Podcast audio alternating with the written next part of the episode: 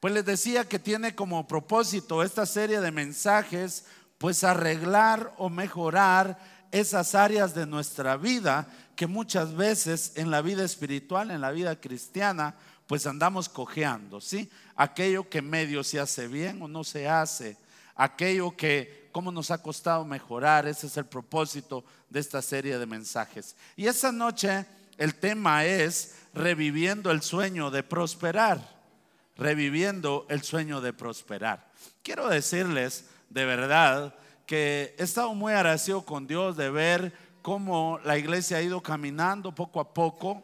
He tenido la oportunidad de ver el desarrollo de matrimonios de cada hermano en, en, especial, en específico, ver cómo van mejorando cada día su vida espiritual. Usted mismo puede llegarlo a sentir puede llegar a sentir de que su esposa y usted están mejor, de que sus hijos caminan mejor. De repente era un poco tedioso decir voy a la iglesia y, en este momento usted dice siente la necesidad de ir. Significa que su vida espiritual está mejorando, que usted está avanzando, creciendo, madurando en el Señor. Amén. Pero hay otra parte, que esa es la parte material, la parte económica, la parte financiera. Dios no solo anhela que nosotros prosperemos espiritualmente, Dios no solo anhela que nosotros maduremos en la fe, también Dios anhela que sus hijos estén bien. Usted es padre de familia, madre de familia, y qué tristeza es cuando un hijo está mal económicamente, cuando la está pasando mal. Los padres se preocupan, pues Dios es mejor padre que nosotros. Él también se preocupa y anhela que sus hijos estén bien. También es necesario hablar de este tema, pues muchos ya no han querido prosperar. Quizás han tenido la oportunidad, pero no lo han hecho. Quiero introducirme a este tema en el Evangelio según San Mateo, capítulo 5, versículos 44 y 45. Dice la palabra del Señor, pero yo os digo, amad a vuestros enemigos, bendecid a, a los que os maldicen Haced bien a los que os aborrecen. Orad por los que os ultrajan y, persiguen, para que seáis hijos de vuestro Padre que está en los cielos, que hace salir su sol sobre malos y buenos, y que hace llover sobre justos e injustos. En este pasaje Jesús está hablando de ese amor genuino que los creyentes deben de tener.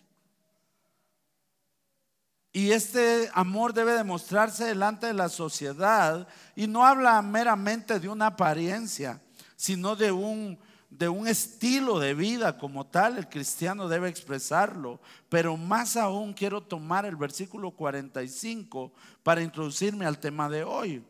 Lo que me llama la atención es el amor que el Señor muestra hacia toda la humanidad. Pues también deja claro que su amor nos da a todos por igual la oportunidad de aprovechar la vida y cada día por igual.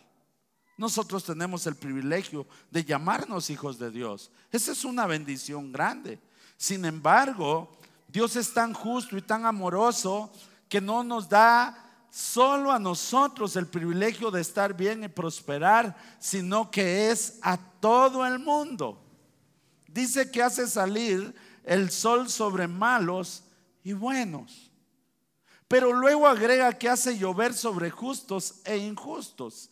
Y es aquí donde comprendemos que la lluvia en el tiempo antiguo era sinónimo de bendición, pues por medio de ella las tierras eran trabajadas y cultivadas. Sin la lluvia era difícil prosperar. Aún aquellos que pastoreaban, apacentaban su ganado, necesitaban de la lluvia para que hubieran pastos y de esta manera ellos podían prosperar. Y a mí me llama la atención porque esto nos deja claro que el amor de Dios es tan grande que a todos, tanto a buenos como malos, justos o injustos, Dios nos da la oportunidad de prosperar si así lo queremos. No se trata todo de Dios. No se trata todo de Dios. De hecho, muchas de nuestras oraciones no serán contestadas, no porque Dios no lo pueda contestar, sino porque Dios espera que sus hijos hagan su parte. No todo se trata de que Él lo haga todo. Sin embargo, hoy en día vemos cómo muchos prosperan y otros no. En Guatemala, un país tan próspero.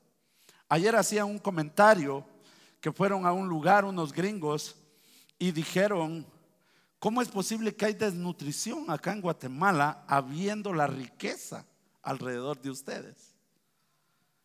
Es impresionante.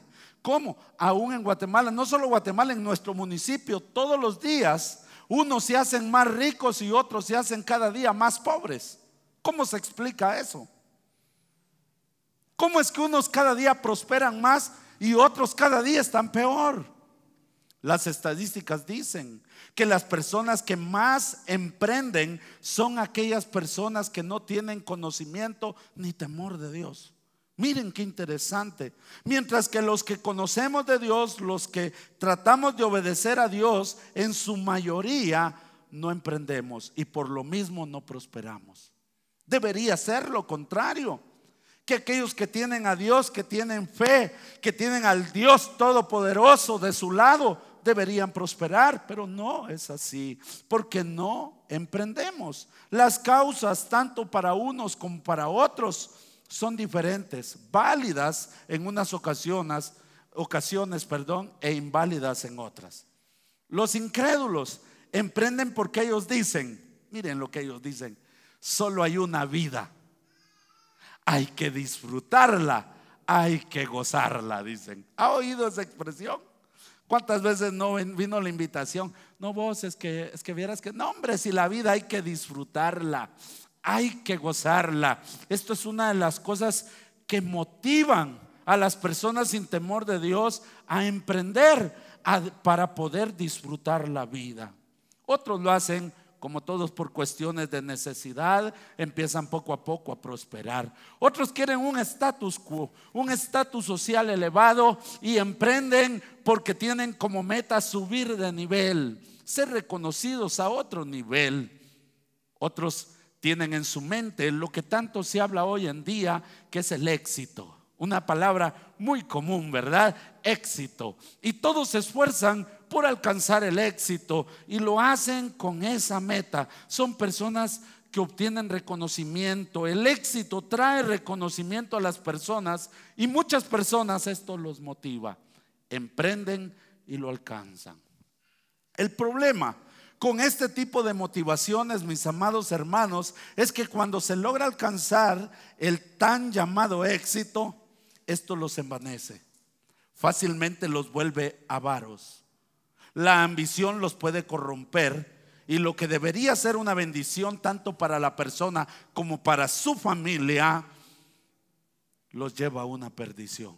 Tristemente, a exaltarse a sí mismos y olvidarse completamente de Dios. Esto es tremendo.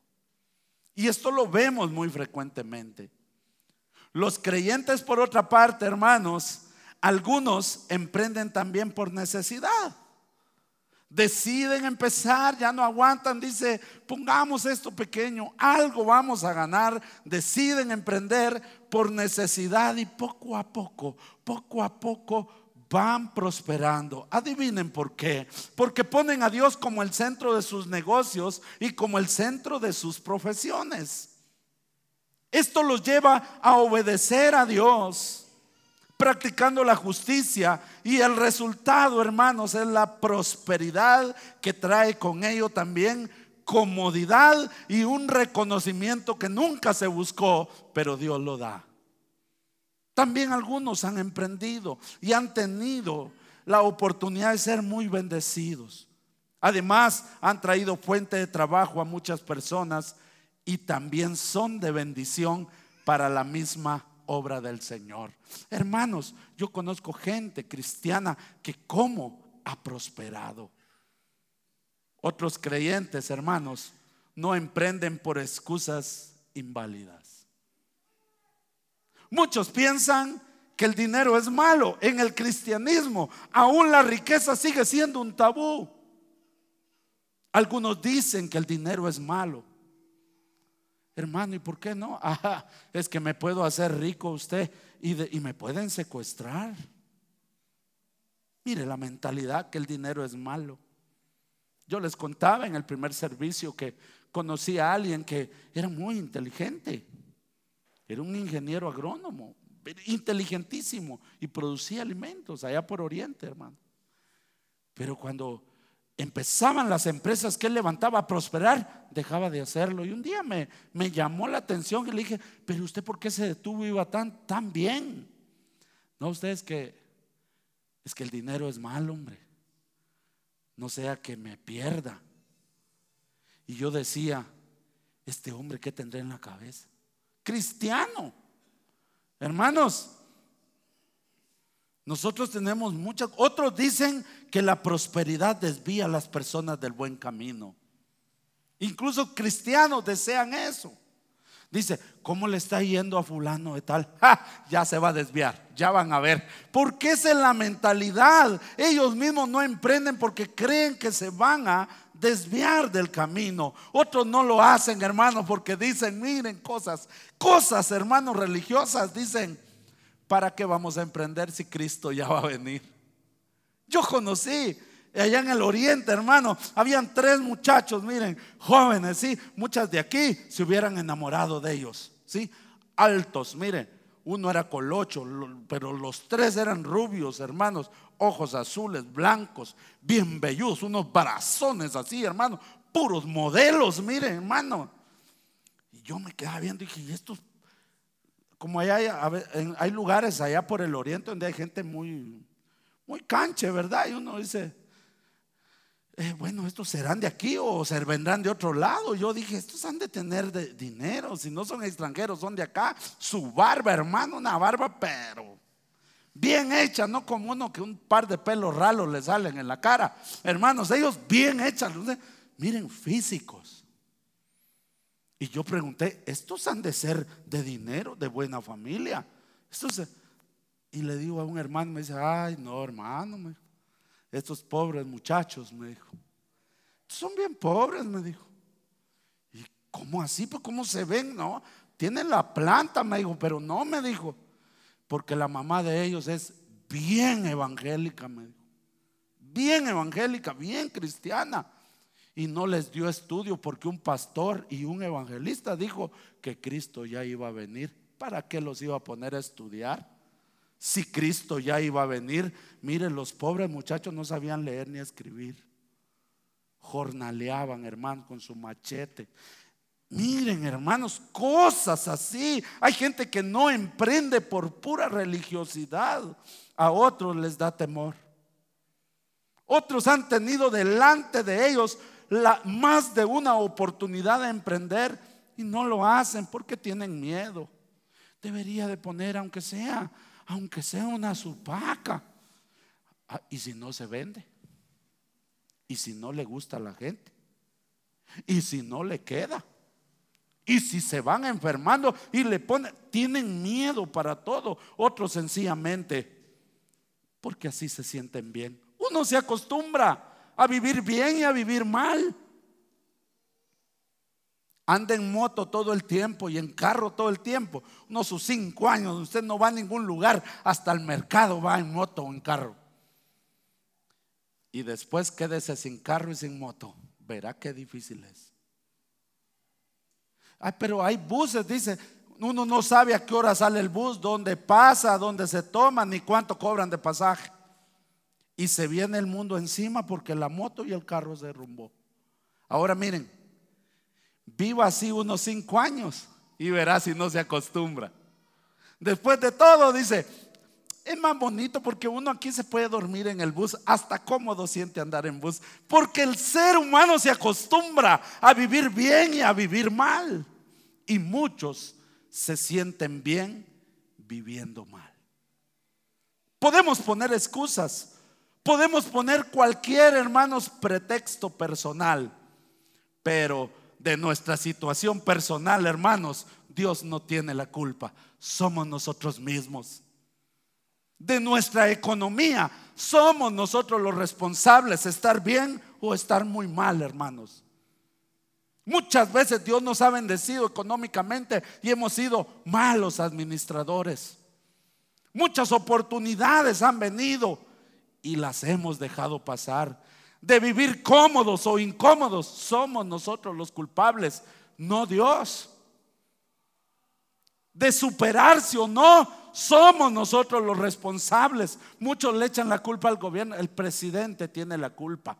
¿Saben qué dijo en una en una sesión de webinar que tuve, que habían varios cristianos, varios predicadores, dijo uno de ellos, la iglesia tiene la culpa de que haya pobreza.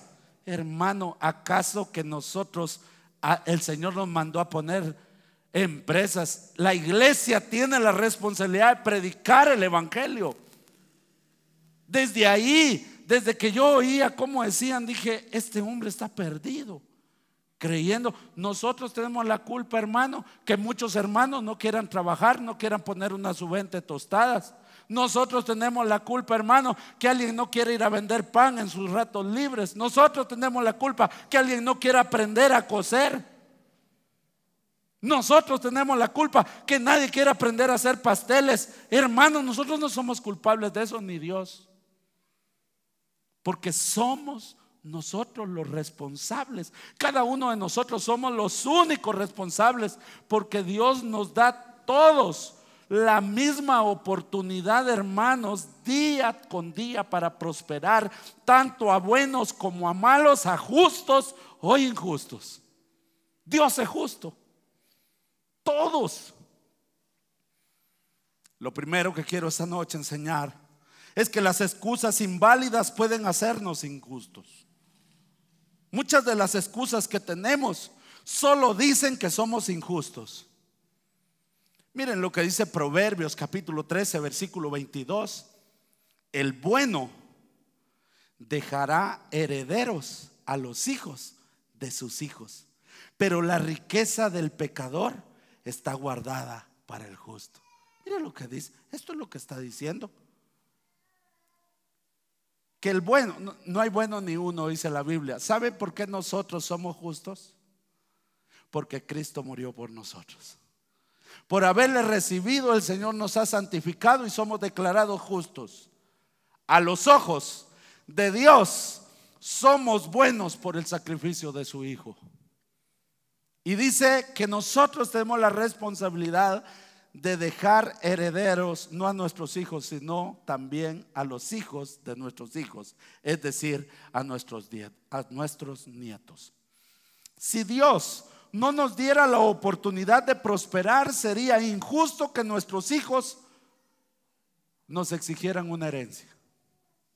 Si Dios no nos diera la oportunidad, sería injusto. ¿Saben cuál es el lenguaje que se manejaba? Aún se maneja debes de agradecerme la crianza. Con la crianza que te di, te debería de bastar. No tiene nada de malo ser agradecido. Pero esa solo es una excusa inválida que lo único que deja ver que somos injustos. Porque yo no pedí venir. En una noche de avivamiento, mi papá y mi mamá decidieron que yo viniera. ¿Qué culpa tenía yo que estaban felices los dos esa noche? ¿Verdad? Si me hubieran dado a elegir, aunque sea Barack Obama hubiera sido mi papá, pero no pude elegir. ¿Me explico? Y con todo, muchos de nosotros desde niños nos ganamos los frijolitos jalando leña, yendo a trabajar. Hermanos, solo es una excusa y eso dice que somos injustos. Pero si Dios nos da la oportunidad de prosperar, los que seríamos injustos somos nosotros. Pues dándonos la oportunidad Dios, no lo hagamos. Dándonos la oportunidad Dios de mejorar nuestra vida, de, de superarnos, no lo hagamos. ¿Cuántos no iniciaron a estudiar y dejaron todo tirado a medio estudio? De verdad aunque sea por correspondencia, mira, que aunque sea en la noche, es, que, es que mucho se cansa uno, si todo cuesta. Pero tiramos por la borda la oportunidad.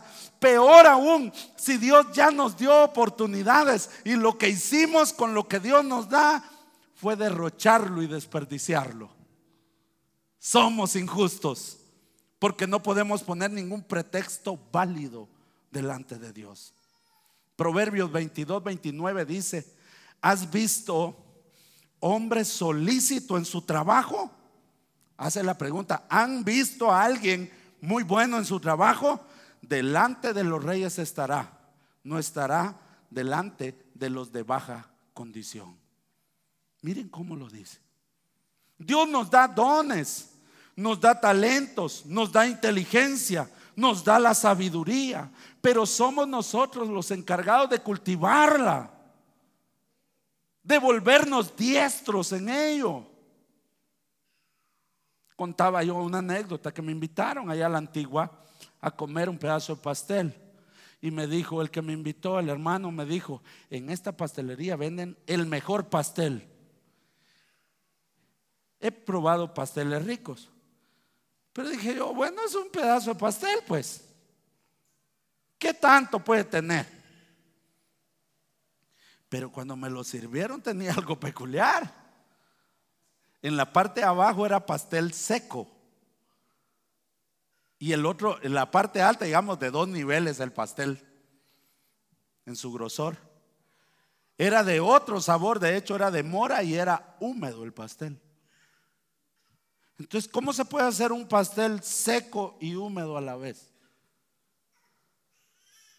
Y yo dije, y lo probé, esto está rico. ¿A quién se le ocurrió hacer un pastel seco y húmedo a la vez? Solo me pasó por la cabeza, esto no se puede hacer así nomás. Tienen que tener dos pasteles y todos los ingredientes para armar el pedazo. Y un turrón recién hecho puesto encima. Un pastel recién preparado. Creatividad. Y a veces Dios nos da los talentos, pero no salimos de lo mismo, rutina, rutina. ¿Cómo se hace la comida? Ah, lleva sal y consomé, ya, ya, ya está. No tenemos creatividad, somos los responsables con lo que Dios nos da de mejorarlo, de perfeccionarlo. Les contaba que en mi trabajo antiguo tuve la oportunidad de andar con, con Ricardo Arjona en dos ocasiones, las dos veces, 15 días. Y me impresionaba, el tipo salía a pasear, iba a Petén, a Sololá, viajaba con todo su equipo de trabajo. Una vez a las 10 de la noche estaban cenando. Y después de cenar les dice, todos al auditorio vamos a ensayar. Pero Ricardo le dijeron, pues ya va a ser medianoche. Pero pues, nosotros teníamos que ensayar, ensayar, dijo, no ir a pasear. Y nos fuimos a pasear, así que hoy tenemos que ensayar. A la una, dos de la mañana se acostaban todos los días ensayaba, todos los días ensayaba, hermanos. Y nosotros, medio salió, así que se vaya. Si la gente del mundo le pone tanto empeño por ser el mejor, por ser el, el más diestro en lo que hace, ¿por qué nosotros no? Si dice que el hombre que es bueno en su trabajo delante de los reyes estará, no delante de gente de baja condición. Si yo quiero estar delante de los reyes, debo ser el mejor en lo que hago. Porque este don me lo dio Dios, este talento me lo dio Dios. Usted me tuvo que haber oído a mí predicar hace 18 años, cuando empecé. Así unos menjurjes, hermano. Yo lo oía bonito y la gente decía, algunos que sí sabían de la Biblia, se les salían los ojos y me hacían así. Bajate, me decían, bajate. Yo decía unas averías, hermanos. Y la gente así se convertía, hermano. Conforme los años uno empieza a ser responsable, va mejorando, va preparándose, hermano, porque es necesario. Todo lo que el Señor nos da permitirá que nos abramos camino en la vida y esto conllevará que podamos dejar una provisión para que nuestros hijos y nietos puedan administrar. Sí, hermanos. Hebreos 6, 11 y 12 dice, pero deseamos que cada uno de nosotros muestre la misma solicitud hasta el fin, para plena certeza de esperanza. Pero miren lo que dice el versículo 12 a fin de que no os hagáis perezosos, sino imitadores de aquellos que por la fe y la paciencia heredan las promesas. El Señor nos exhorta a que lejos de poner excusas, lejos de anteponer la pereza, hermanos, tengamos por ejemplo aquellos que por la fe alcanzaron las promesas de Dios. Lo que está diciendo es que la pereza solo es una excusa que se antepone ante la intervención divina para que prosperemos en la vida, hermanos. Podemos leer un libro más, podemos aprender las cosas. Quita de tu vida las excusas, quita el miedo, quítelo. Muchos han estado enfrente de la oportunidad de sus vidas y por temor no han dado el paso. Mira, ¿cuánto se necesita? Pues solo se necesitan 10 mil. Y mire, ahí se los dan luego para que invierta. Y si no se vende. Y si no me compra. Y si no lo puedo pagar. Y si no, y si no. Y si no, usted va a morir, va a ir al sepulcro con la duda si pudo o no. Qué triste. Quite ya el miedo, emprenda con fe, confíe en Dios. Porque Él puede bendecirte. Ten presente que tu bendición puede afectar positivamente a tus hijos y hasta a tus nietos. Los cristianos, antes que las excusas, deberíamos caminar con fe. Pero el cristiano es el que más excusas tiene. Miren, hermanos, hay una bendición que quiero dejar en sus corazones hoy, que muchos la tienen en poco y no la debe tener en poco. Es la única promesa donde Dios desafía que si alguien no cree, que lo pruebe. La prosperidad de Dios tiene que ver con obedecerle. La prosperidad de Dios, hermanos, tiene que ver con obedecerle. Si usted quiere ser próspero, pero es desobediente, le va a costar. Se va a llevar muchas sorpresas, desilusiones, porque la prosperidad de Dios tiene que ver con la obediencia. Miren lo que dice Malaquías 3, 10 al 12. Alguno dice, ay, a ver, pastor. Bueno, tal vez en cuatro años he predicado cuatro veces o tres veces acerca de este pasaje. Bendito Dios, la gente, Dios ha hecho la obra en sus corazones. Pero mire, traed todos los diezmos al alfolí, dice, y hay alimento en mi casa. Y probadme ahora en esto, dice Jehová de los ejércitos si no, os abriré las ventanas de los cielos y derramaré sobre vosotros bendición hasta que sobreabunde. Reprenderé también, oiga, reprenderé también por vosotros al devorador y no os destruirá el fruto de la tierra. Ni vuestra vida en el campo será estéril, dice Jehová de los ejércitos. Todas las naciones os dirán bienaventurados porque seréis tierra deseable dice Jehová de los ejércitos. El plan de prosperidad no es efectivo para muchos. El plan de prosperidad incluye, hermanos, ofrendar y diezmar. Mucha gente está incapacitada por su, propia pobreza y esta es a menudo causa de la desobediencia a la palabra de Dios. De muchas maneras se manifiesta la desobediencia. Una de ellas es robarle a Dios. ¿Cómo la ve? Este pasaje claramente nos dice que aquellos que retienen sus diezmos y ofrendas le están robando a Dios. Esto es tremendo. En consecuencia, hermanos, al robarle a Dios, también se privan para sí mismos de las bendiciones que Dios desea otorgarles. Hermanos, muchos han tenido la oportunidad de prosperar. Pero esto es difícil, porque cuando uno, cuando uno hermano desobedece la palabra, esa palabra no puede obrar a favor de usted. Mire, la Biblia nos exhorta a que imitemos a los hombres de fe, que alcanzaron, dice, las promesas de Dios. Cuando usted abre la palabra de Dios, usted encuentra en ella la voluntad de Dios. Si usted tiene la voluntad de Dios ante sus ojos y camina en esa voluntad, lo lógico es que la bendición venga. Porque esa palabra le ayuda a agradar a Dios, porque el que hace la voluntad de Dios le agrada. Y cuando usted agrada de Dios, la bendición fluye. La palabra que usted obedeció trabaja a favor suya.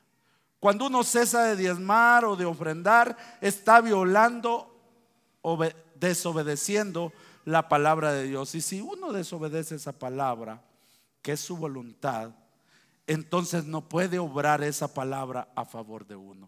Esto es tremendo. Nada hará que un creyente deje ofrendar y diezmar. Pero ella o él jamás debe ofrendar o diezmar para que Dios le dé. Otros no alcanzan, aún diezmando y ofrendando, no alcanzan ser bendecidos ni prosperar, porque saben qué hacen, dicen, ¿sabes qué vamos a hacer, mija? Le dice él él. Vamos a diezmar para ver cuánto nos da Dios. Desde ahí, como la intención es mezquina, tampoco hay bendición. Yo debo hacer las cosas porque agradezco a Dios. Proverbios 10:4 dice, la mano negligente empobrece, mas la mano diligente enriquece. Quien obedece la palabra de Dios es alguien inteligente, es alguien obediente, ese es sabio. Quien, quien diezma y ofrenda es una persona sabia, diligente, pues si robarle a otra persona, si ella se da cuenta, puede traer consecuencias tremendas en la vida de la persona. Imagínese robarle a Dios a quien no podemos engañar y a quien nos ve.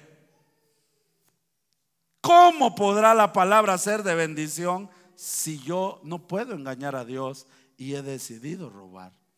Quien aprende a honrar a Dios le honrará en todos los aspectos de su vida, hermanos. Nadie puede decir que honra a Dios y es negligente con su ofrenda y su diezmo. Yo conozco grandes predicadores que bien bonito predican, pero son ladrones. Pastores que no diezman predican del diezmo, pero ellos mismos no diezman. Grandes evangelistas que, miren, eso sí, dan con leño, pero saben, son ladrones. Grandes adoradores, pero le roban a Dios. ¿Cómo no obedecerá? ¿Cómo no bendecirá a Dios quien deja la avaricia por un lado y rehúsa quedarse con el 100%? es que lo que nosotros recibimos, todo es de Dios. Todo. Todo. Tu sueldo es de Dios. Él te permitió un trabajo. Tu casa, Él te lo permitió. Todo es de Dios, le pertenece a Él. Cuando yo no lo hago, soy un avaro. Porque decido quedarme con el 100% de lo que no es mío. Y sin embargo Dios, en su misericordia, en su amor, en su sabiduría, Él solo nos pide el 10%. No porque lo necesite, para probar nuestro corazón, para probar nuestra obediencia y para poder bendecirnos. Miren qué maravilloso es Dios. Entonces, esta es una promesa de Dios. Él dice, pruébenme. Es el único pasaje en la Biblia donde Él dice, no lo crees, pruébame. Pruébame. Hermanos, es un desafío para todo creyente. Es la gran oportunidad de ver a Dios actuar en nuestra vida financiera. La libertad financiera es un buen reto y una buena meta para cualquier persona, hermanos. Y para los creyentes en nada es pecado. Querer mejorar, querer estar bien, eso no es pecado. Querer mejorar y estar bien para honrar a Dios Eso es una bendición. Y el otro punto que tengo para ustedes es, la obediencia mueve la mano de Dios para prosperar. Malaquías 11 y 3, 11 y 12 dice, oigan cómo lo dice, reprenderé también por vosotros al devorador y no os destruirá el fruto de la tierra, ni vuestra vida en el campo será estéril, dice Jehová de los ejércitos. Y todas las naciones os dirán bienaventurados, porque seréis tierra deseable, dice Jehová de los ejércitos. Dios mismo y personalmente se encarga de que ninguna plaga, que ninguna obra de Satanás pueda interferir en tu emprendimiento, en tu trabajo y en tu negocio. Sí, hermanos. Él mismo lo hace. Ya no tiene que sentarse usted y decir, ay, esto que viene, yo reprendo a Satanás. No dice, yo mismo lo haré, no tú. ¿Quién tiene más autoridad? Él.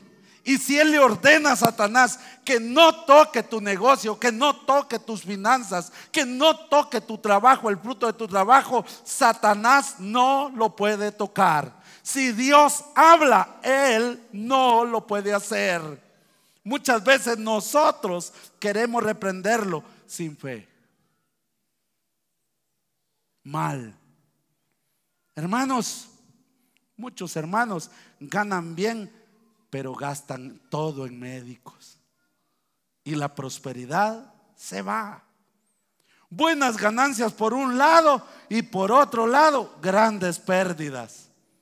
Y dice, ay, tan bien que nos estaba yendo. ¿Cómo fue que pasó esto?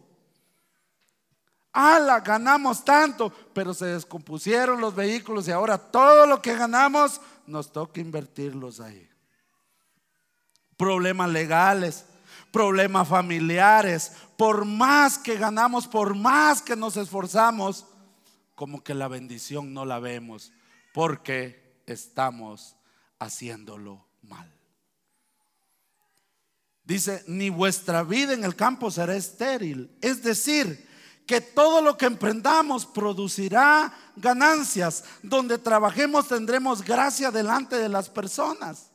Que no te extrañe que te den un ascenso, que te den un cambio de puesto para bien. Lo que era un negocio pequeño se puede convertir en una empresa seréis tierra deseable. La persona, las personas se darán cuenta que has prosperado y querrán ser como tú. Serás ejemplo para muchos, no porque seamos buenos, sino porque somos obedientes. Hermanos, y ya termino con esto. Quiero que se les quede esto.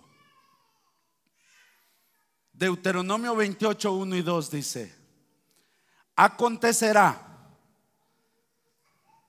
que si oyeres atentamente la voz de Jehová tu Dios, escucha esa palabra, para guardar y poner por obra todos sus mandamientos que yo te prescribo hoy, también Jehová tu Dios te exaltará sobre todas las naciones de la tierra. Es una promesa.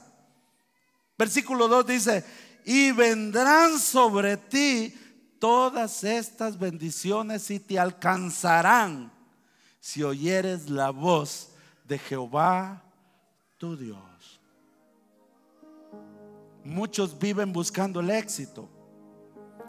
Incluso se han escrito gran cantidad de libros afirmando que tienen la clave para el éxito. Muchos se esfuerzan por buscar y alcanzar todo esto Muchas veces lo han logrado por un tiempo y luego han vuelto a fracasar.